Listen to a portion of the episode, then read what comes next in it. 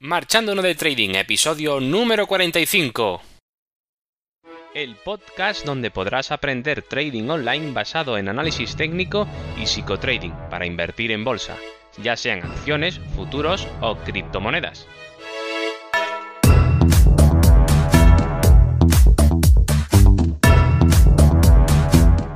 Muy buenas, comenzamos el episodio número 45 de este podcast. Hoy hablaré sobre cómo localizar un impulso en el mercado y distinguirlos correctamente según mi sistema de trading.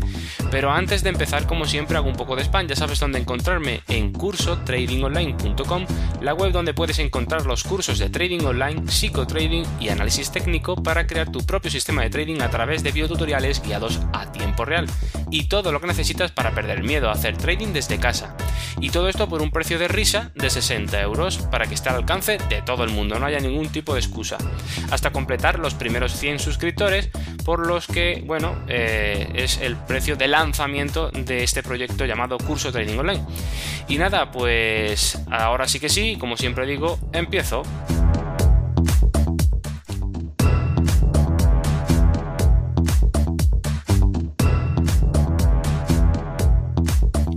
Bueno, pues lo primero que sería eh, para hablar de impulsos es definirlo. ¿Qué es un impulso? Bueno, pues un impulso es un movimiento fuerte que desarrolla el precio en el mercado en un momento dado, ya sea al alza o a la baja.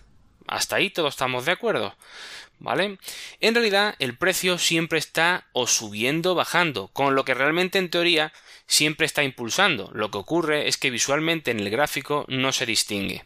Y esto puede ser por varios motivos.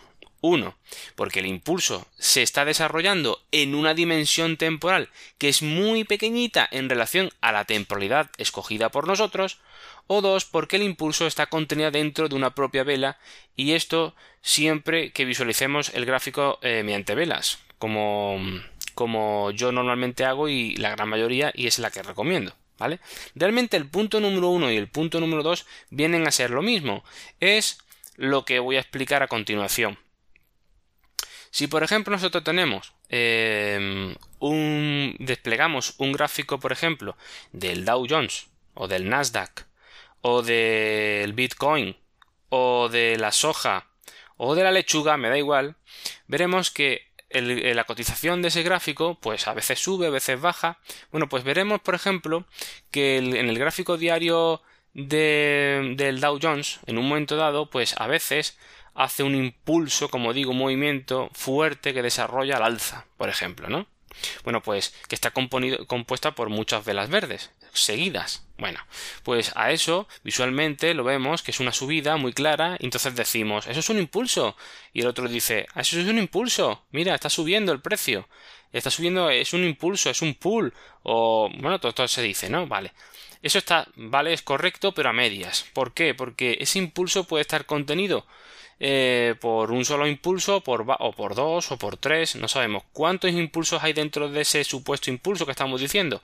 Una cosa es decirlo de manera visual y otra, otra cosa es decirlo desde un sistema, es decir, un sistema con el que definamos exactamente siempre, sea cual sea la temporalidad, sea el gráfico de cotización o de lo que estemos haciendo, que siempre eh, nos defina qué es un impulso en el mercado. ¿Vale? Yo lo hago de una manera que es con contaje de velas, que no tiene por qué ser ni la mejor, ni digo que sea la peor, ni mucho menos, pero sí, eh, sí es cierto que no oigo o no veo em, que se explique por ahí o que se, que, que se interprete lo que es un impulso de manera correcta, porque normalmente se, siempre se, suele dejar un poco al, al, aire, ¿no? Decir, bueno, esto es un impulso, porque aquí ha subido o ha roto la línea de tendencia este impulso o tal, pero a ver, eso es un...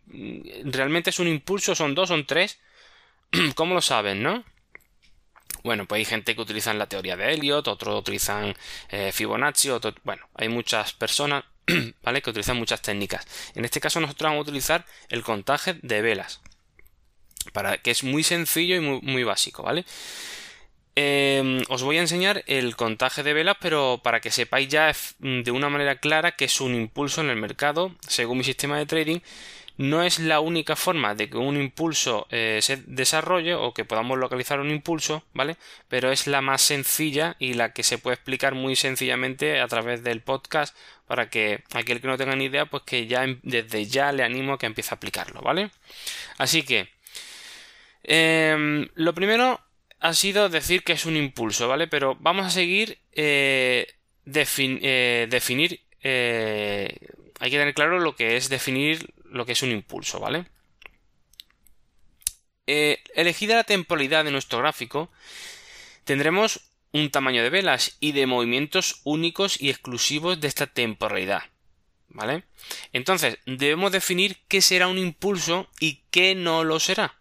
A lo mejor, eh, o lo que es mejor, mejor dicho, eh, donde, empieza un impulso y dónde termina, y por otro lado, dónde empieza el siguiente impulso y dónde termina y así sucesivamente para ir localizando todos los impulsos que va generando en nuestro gráfico y nuestra temporalidad todos esos impulsos para ir enmarcándolos y tenerlos muy claros. ¿Vale? Bien, pues para eso vamos a usar una técnica de mi sistema de trading muy sencillo, que es el contaje de velas, como he dicho anteriormente, y se hace de la siguiente manera. Pongamos un ejemplo para, para un impulso largo, ¿vale?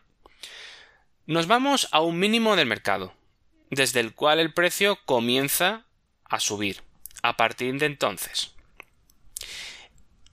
Después, a la primera vela alcista que veamos, comenzamos y diríamos primera vela alcista.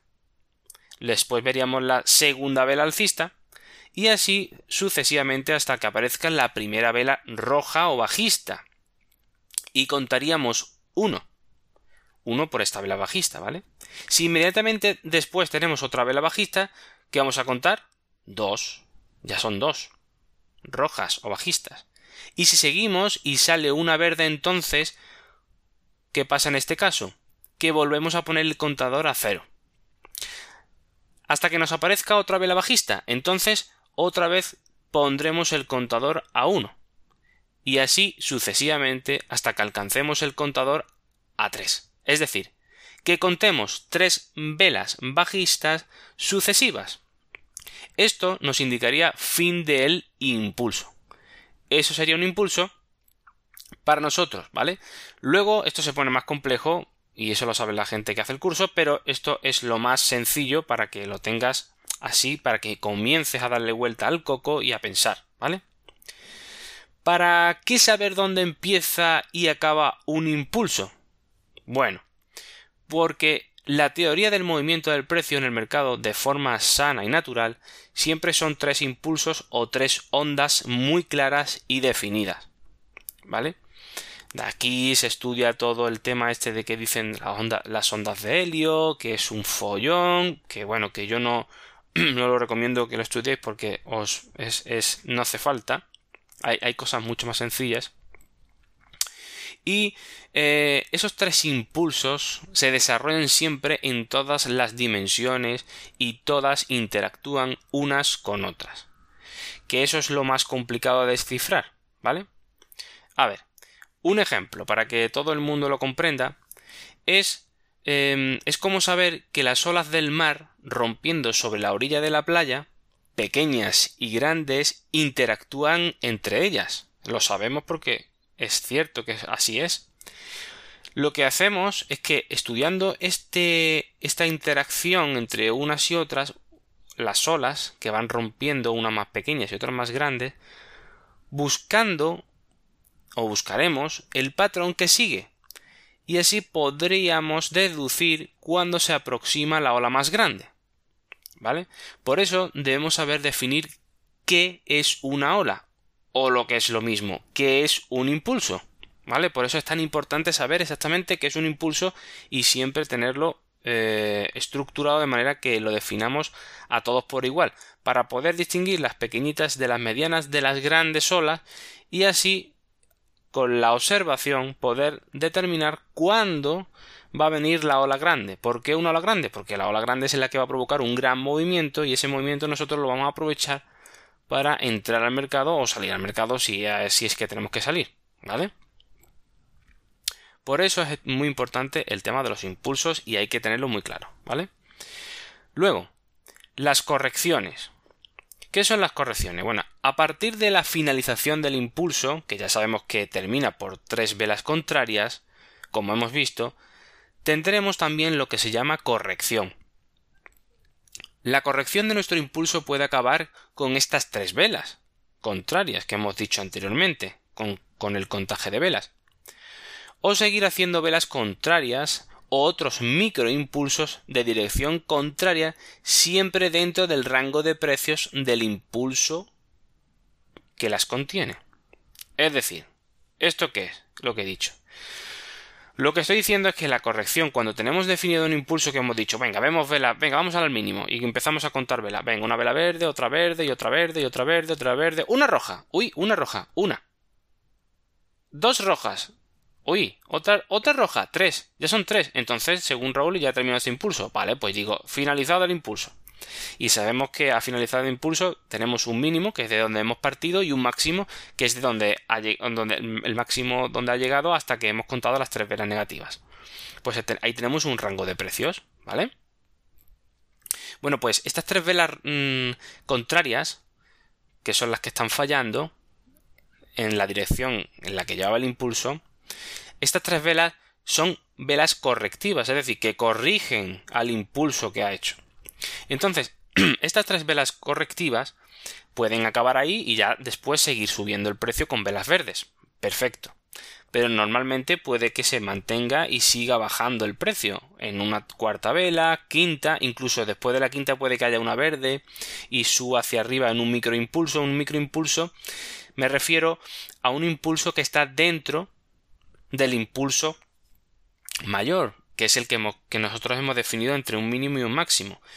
Y nunca esos, es, esa, es, ese microimpulso que ha, que ha tirado hacia arriba en este caso, después de las tres velas o cuatro velas rojas, está contenido dentro del rango del precio. Es decir, que si por ejemplo tenemos un rango de precios de nuestro impulso de un euro hasta 100 euros, y después empieza a bajar el precio y con las tres velas llega, por ejemplo, desde el 100 empieza a bajar 99, 94, 90, 80, llega a 80 y después hace una tirada hacia arriba como que empieza a subir el precio y llega, por ejemplo, a 81, 82, 83, 84 hasta 90, ¿vale? Y después otro empieza a bajar, por ejemplo, y llega hasta menos, eh, hasta 60 euros o a 40 euros. Bueno, pues ha habido un, intervalo de subida, es un microimpulso al alza, igual que, nuestro impulso mayor, digamos, de, un euro a 100, pero ese, precio que hemos dicho que estaba, comprendido eh, siempre dentro del 1 euros y 100 euros, es decir, nunca ha sobrepasado los 100 euros, ni ha disminuido por debajo de un euro, es decir, que está contenido en el rango de precios de nuestro impulso que hemos estudiado. Pues ese impulso, aunque sea al alza, también es parte de la corrección. Es lo que me quiero venir a referir, ¿vale? Entonces, ahora entenderíamos la corrección de nuestro impulso puede acabar con esas tres velas o seguir haciendo velas contrarias o microimpulsos de dirección contraria siempre dentro del rango de precios del impulso que las contiene. Así, seguimos, estas correcciones podrán tomar un valor en porcentaje del tamaño de nuestro impulso. Por ejemplo, Vuelvo a repetir. Se dice que el impulso ha corregido un 50% cuando la corrección ha alcanzado la mitad del tamaño del impulso estudiado. Un ejemplo, si nuestro impulso está comprendido en el rango de precios de 1 euro a 100 euros, si la corrección corrige hasta el 50%, significa que ha bajado hasta el precio 50 euros, después de haber alcanzado el máximo de 100. ¿Vale? Todo esto es importante que lo vayáis apuntando y lo comprendáis. Así que, conclusión. Si no sabemos definir un impulso, lo tenemos muy difícil para saber en qué momento del mercado estamos, por lo que sé la gran mayoría de personas no tienen ni idea de cómo definir un impulso. Solo se basan en la percepción visual sin ninguna regla definida. Por lo que un día verán una cosa y otro día verán otra. Eso significa que no podrán llegar a una conclusión estructurada y eso va a llevarles al fracaso. Por eso quería que supieras qué es un impulso para mí y cómo puedes ajustarlo a tu trading. Después hay más formas de definir un impulso, pero eso lo explico detalladamente en cursotradingonline.com. Así que si quieres seguir aprendiendo te animo a que le eches un vistazo si estás si es de tu interés, claro, por supuesto. Si no, pues esto que voy diciendo por el podcast, que es totalmente gratuito, lo vas apuntando y, lo vas aplicando. Y más cosas. Vamos a retomar el tema de, antes de terminar, de todo esto, eh, lo que es importante es que entendamos que el, precio de una forma natural, lo normal, en teoría, ¿vale? Como siempre explico en los cursos en teoría, la teoría, porque tenemos que ajustarnos a una teoría, después, la, después, después el día a día y la experiencia, verás que esto se cumple como se cumple y de la manera que se cumple. Pero eh, tenemos que mm, aprender, digamos, un, modelo, un modelo claro y evidente para que nuestra mente se estructure y pueda seguir siempre los patrones y, pueda manejarse con el, el, mercado de manera que sea lo más estructurado posible para que eh, no nos dejemos eh, embaucar por nuestras propias creencias en un momento determinado. Porque sabemos que el mercado también juegan con nuestras emociones y a lo mejor hacen subidas espectaculares o bajadas espectaculares en momentos determinados para que nosotros, nosotros tomemos decisiones equivocadas. Y no tenemos que trabajar desde esa perspectiva. Debemos de trabajar desde la perspectiva de que ese movimiento debemos saber si es realmente un impulso que está comenzando o es un impulso que ya lo que va a hacer es que va a cerrar el colofón del show que están montando. Entonces, por eso es necesario saber en qué momento del impulso estamos. Puede ser que estemos en, un primer impulso, en un segundo en un tercero. Por la teoría del mercado, de movimiento natural del mercado, de las ondas del mercado, de forma natural que siempre eh, lo normal es que se haga un primer movimiento de impulso, un segundo movimiento de impulso y un tercer movimiento de impulso. Por el cual a partir de entonces, teóricamente, como digo, aunque esto hay que hacerlo mentalmente para estructurar nuestra mente para que trabajemos siempre igual y hagamos las cosas bien, a partir del tercer impulso lo que va a pasar es que el mercado va a caer. Va a caer con más fuerza o se va a quedar en rango o ya no va a hacer nada durante un gran eh, tiempo, ¿vale? Hasta que otra vez se acumule o distribuyan el dinero, etc. Esto es la teoría, ¿vale? Pero es una teoría que se cumple, que se cumple. Lo que pasa que tenemos que saber muy bien en qué momento estamos y trabajar con varias temporalidades como decía el ejemplo de las olas, para saber más o menos, con bastante probabilidad de de qué es lo que está pasando en el show que estás montando en el, en el día en el que estemos trabajando, ¿vale? Para saber por dónde van a ir los tiros y los movimientos. Entonces, definido el primer impulso, tendremos ya definido eh, que una vez que rompa su techo va a ir el segundo impulso. Y sabemos que cuando vuelva a romper el techo del segundo impulso definido correctamente va a hacer el tercero. Y sabemos que cuando haga el tercero, ya aunque haga el cuarto, aunque haga el cuarto, ya puede ser que sea un engaño, que sea algo que en principio no, eh, no va a corresponderse con lo que nosotros necesitamos que seguir impulsando. Pero claro, ¿qué puede pasar? Que después haga el cuarto haga el quinto y el sexto y el séptimo y digo, bueno, ¿esto qué es? Entonces, ¿qué me está diciendo Raúl? ¿Cómo es posible esto? Si ya debería haber bajado por esto. Mm, porque claro, porque no todo es tan sencillo. Porque el mercado también estamos visualizando a lo mejor el mercado de 5 minutos, ¿vale? Y estamos operando en los impulsos de 5 minutos. Pero a lo mejor el show no está en los 5 minutos. El show a lo mejor está en, en, en los gráficos de 15 o en los gráficos de diarios, por ejemplo.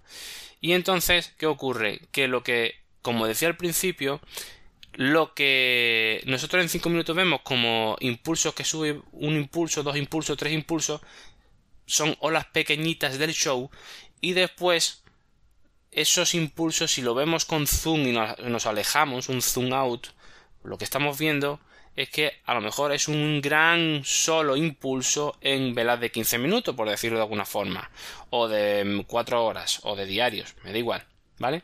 Y entonces se está desarrollando el primero. Por tanto, puede continuar todavía el segundo y el tercero, ¿vale? Entonces, porque el show está en el diario, en el de 15 minutos, en una temporada mayor, no está en los 5 minutos, ¿vale?